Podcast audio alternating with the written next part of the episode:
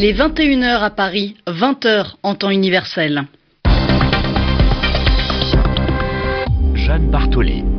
Bonsoir et bienvenue dans votre journal en français facile, un journal présenté avec Sylvie Berruet. Bonsoir Sylvie. Bonsoir Jeanne, bonsoir à tous. À la une de cette édition, Donald Trump a reçu ce soir le président japonais Shinzo Abe. Malgré des déclarations protectionnistes de ces dernières semaines, le président américain s'est voulu rassurant sur la relation entre Tokyo et Washington. Elle préparait un attentat imminent. Pardon, quatre personnes ont été arrêtées aujourd'hui en France, dans la région de Montpellier.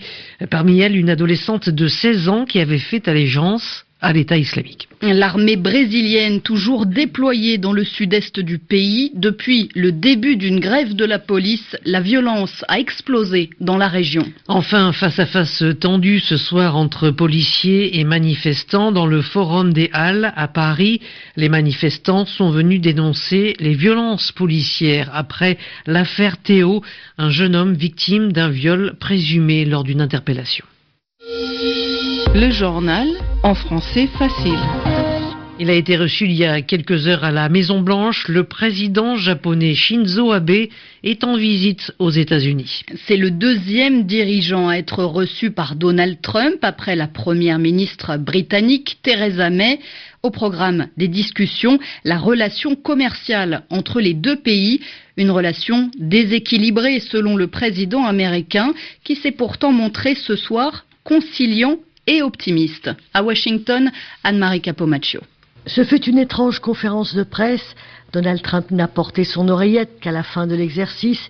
Il n'a donc pas compris l'intervention ni les plaisanteries du Premier ministre japonais. Sur le fond des dossiers, peu de détails. Washington et Tokyo s'entendent à merveille. Les deux pays vont travailler ensemble sur la liberté de navigation dans le sud de la mer de Chine, allusion à Pékin. Ils vont faire face à la menace nord-coréenne et les Japonais vont investir aux États-Unis. Pas un mot sur le déficit commercial qui contrariait tant Donald Trump alors candidat. Enfin, sur le retrait de l'Amérique de l'accord transpacifique, Shinzo Abe a expliqué que les deux pays allaient bâtir un nouveau cadre pour approfondir le dialogue.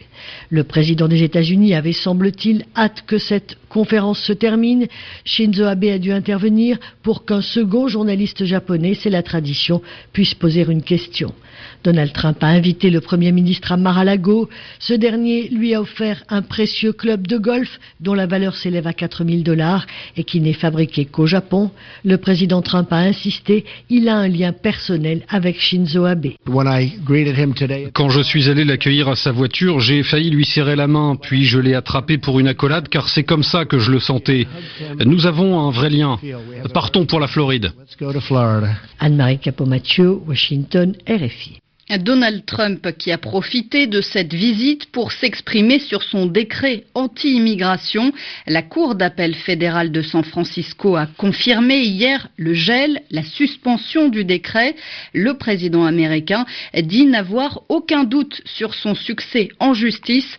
Il promet également de nouvelles mesures sécuritaires la semaine prochaine. Et parmi les décrets signés ces dernières semaines par Donald Trump, celui qui durcit, qui renforce les conditions de déportation des travailleurs illégaux aux États-Unis. Un cas est particulièrement médiatisé, celui de Guadalupe Garcia de Rayos. Cette ressortissante mexicaine est arrivée à l'âge de 14 ans en Arizona. Elle avait alors bénéficié d'une politique d'indulgence sous l'administration de Barack Obama. Eh bien, elle vient d'être renvoyée au Mexique après avoir vécu 22 ans aux États-Unis. Précision de Carlota Morteo. 刘大。Devant le centre d'immigration de Phoenix en Arizona, une dizaine d'activistes et de proches ont tenté en vain d'arrêter la camionnette qui transporte Guadalupe Garcia de Rayos vers son pays natal, le Mexique. Sa fille, adolescente Jacqueline, née aux États-Unis, a du mal à y croire. Personne ne devrait ressentir cette douleur, celle de voir sa mère se faire emmener, de devoir lui faire sa valise.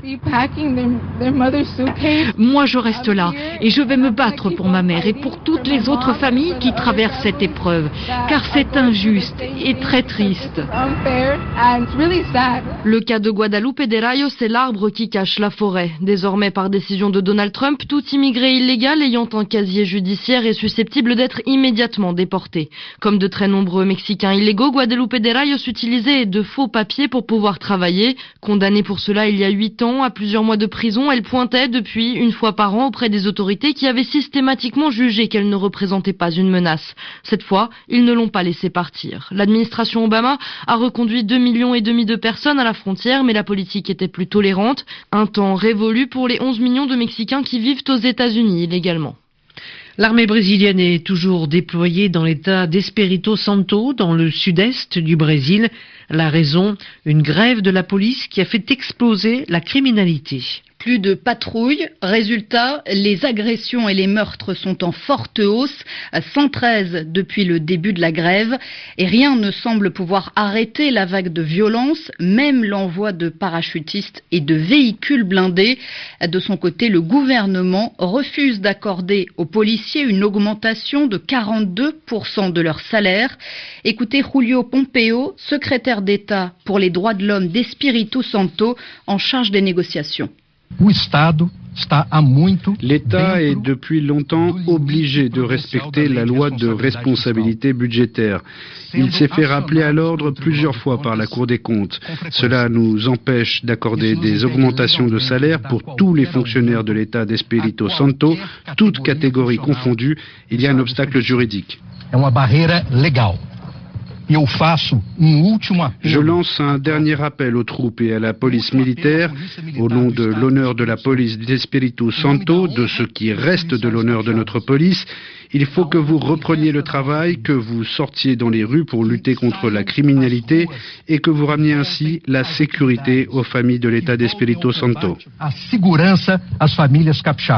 Des propos recueillis par la radio brésilienne Elcio Ramalho, une antenne associée de RFI. Au moins dix personnes tuées aujourd'hui dans une série d'attentats suicides à Bagdad et à Mossoul. L'État islamique a revendiqué rapidement ces attaques. À Mossoul, un homme s'est fait exploser à l'intérieur d'un restaurant avant l'explosion d'une voiture piégée dans le même quartier. À Bagdad, la capitale, une autre voiture piégée a explosé, faisant cinq morts et 14 blessés. Des bilans encore provisoires.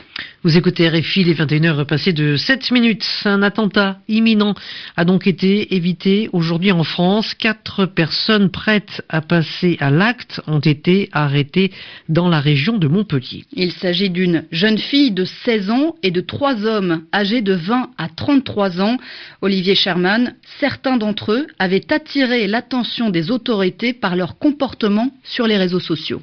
Les enquêteurs les ont identifiés sur les réseaux sociaux, notamment sur la messagerie cryptée Telegram, très prisée par les djihadistes. En fait, l'enquête s'est accélérée jeudi avec l'achat d'acétone et d'eau oxygénée, des composants du TATP, un explosif artisanal puissant mais très instable. Trois interpellés sont directement suspectés d'avoir voulu préparer une action violente en France. Le rôle du suspect de 26 ans reste encore à déterminer. L'adolescente de 16 ans, elle, avait exprimé la volonté de partir en zone syro-irakienne. Selon les premiers éléments des investigations, l'homme de 20 ans projetait de se marier religieusement avec la jeune fille avant de se faire exploser.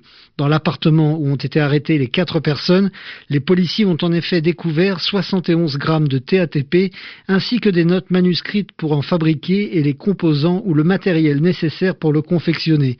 Les enquêteurs pensent donc qu'un passage à l'acte rapide était prévu, mais ils ne savent pas où et comment.